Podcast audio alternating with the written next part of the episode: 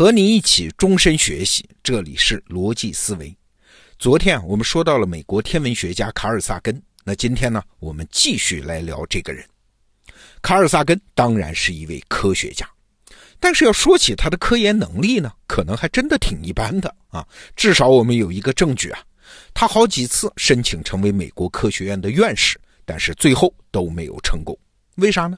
就是因为总有人觉得他的科研能力不够嘛。但是卡尔萨根有一个长项啊，就是特别擅长把复杂的科学知识讲给外行听啊。据说有人这么评价卡尔萨根，说别看他自己科学成就不高，但是他对科学的贡献那是非常的大啊。请注意啊，这里说的贡献不是指卡尔萨根在科普上做的那些工作，而是指啊，他发现了他的妻子。哎，这是怎么回事呢？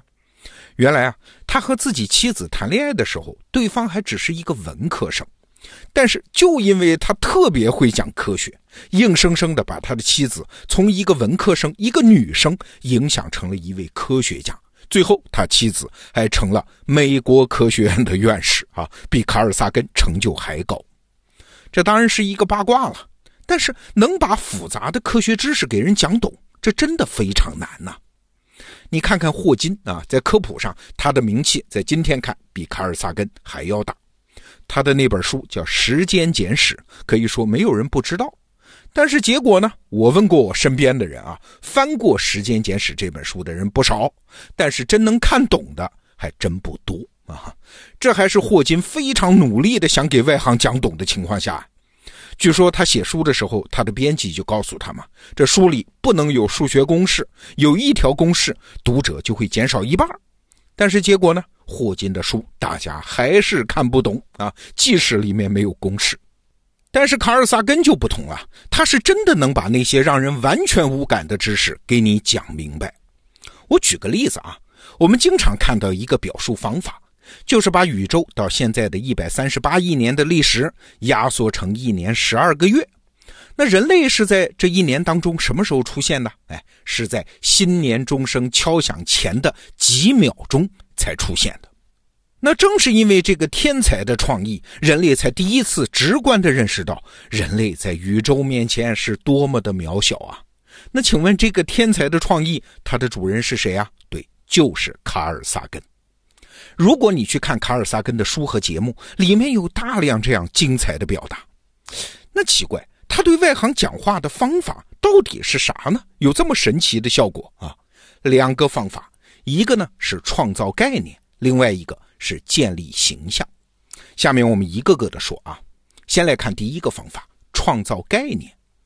有一个概念你一定听说过，那就是河冬天，这就是卡尔萨根最先提出来的。这概念是说，如果爆发核战争，这核爆炸会让大量灰尘覆盖住天空，全球都会持续很长时间低温，即使是夏天也会让水结冰啊！人类那是整体性的活不成啊！这一点我们今天已经是常识了，但是在上个世纪中叶呢，美国和苏联对核战争的危害还是估计不足。他们虽然知道核武器的厉害，但是仍然有侥幸心理啊，觉得你万一用核武器来打我，只要我能防御住重点区域，没有被打废，我就可以发动第二次核打击，我来报复你，最后我还是能获得战争的胜利。其实啊，当时已经有很多科学家对核战争的危害进行了深入研究，他们也都知道，当时美国和苏联大大低估了核战争的危害。只要核大战爆发，那就是连锁反应啊，那就是全球灾难啊，那就是谁也逃不掉啊。但是呢，这些结论只是在科学家的群体里传播，面对公众，那些科学理论太复杂了嘛，说不清楚啊。我可以随便给你举几个例子，你听听啊，什么微物理模型、对流辐射模型、米散射理论，哎，这些理论，你想让政府官员和公众看懂？那根本不可能嘛！那公众和官员看不懂，对核战争没有深入骨髓的恐惧，那这个危险就确实一直存在。所以啊，卡尔萨根才联合了几位科学家，一起提出了“核冬天”的概念，把核战争之后的危害与人类最本能的恐惧联系在了一起。你想，什么是冬天啊？就是缺少食物的饥饿和深入骨髓的寒冷啊！这是我们生物爬上陆地开始就刻在基因里面的记忆和恐惧啊！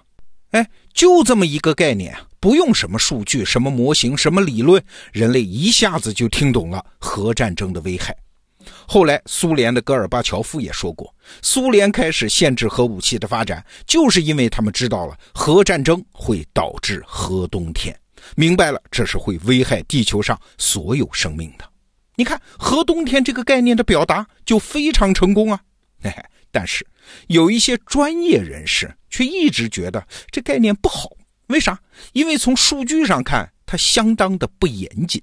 啊，美国的氢弹之父叫惠勒，他就说过，核大战之后啊，温度下降的程度和持续的时间都没有到那么可怕的程度啊，所以如果要精确一点呢，应该把核冬天的概念改掉，改成叫何秋天，那 这就严谨了。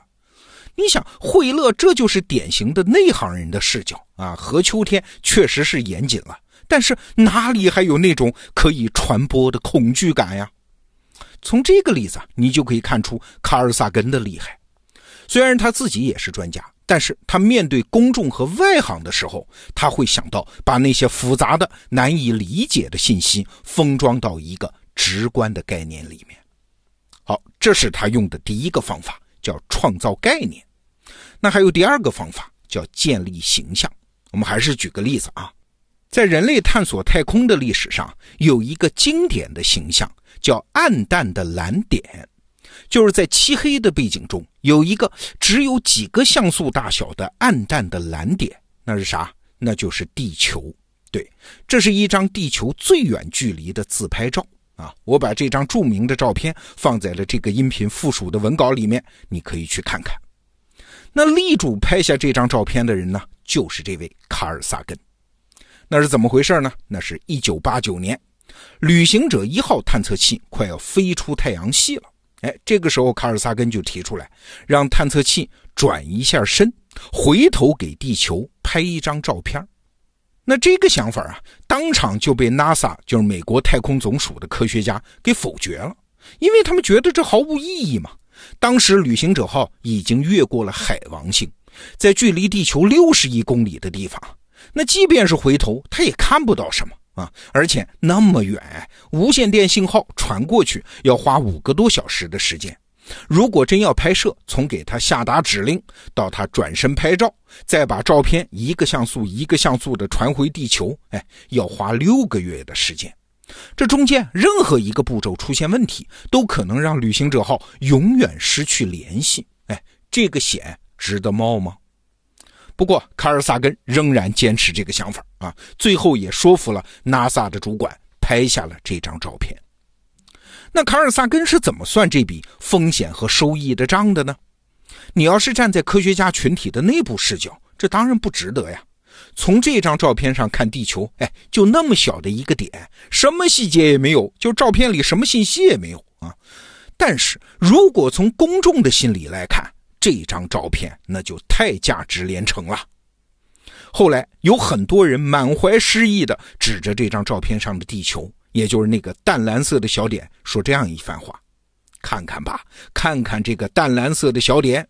所有历史上的帝王将相，所有你认识的、不认识的人，听说过没有听说过的故事，都只发生在这一个微小的蓝色的点点上，在浩瀚的宇宙剧场里。”地球只是一个极小极小的舞台，为什么我们要把自己的眼光和想象力局限在这么小的一个小点上呢？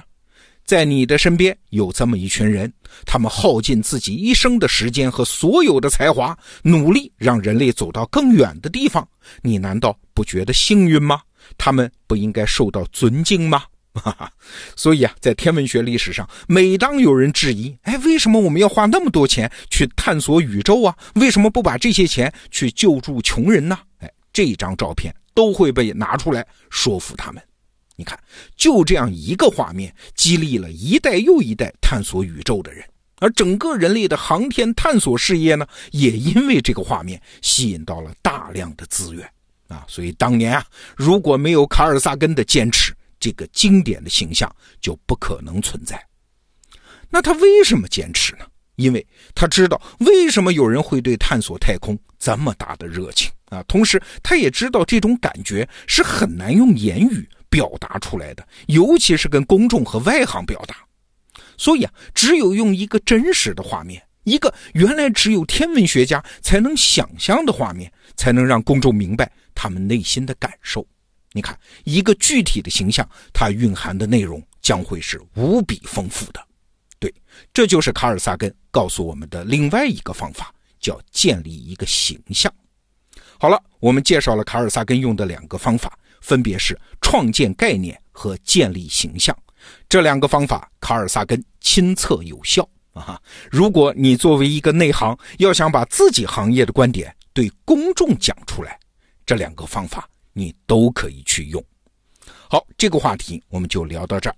逻辑思维，明天见。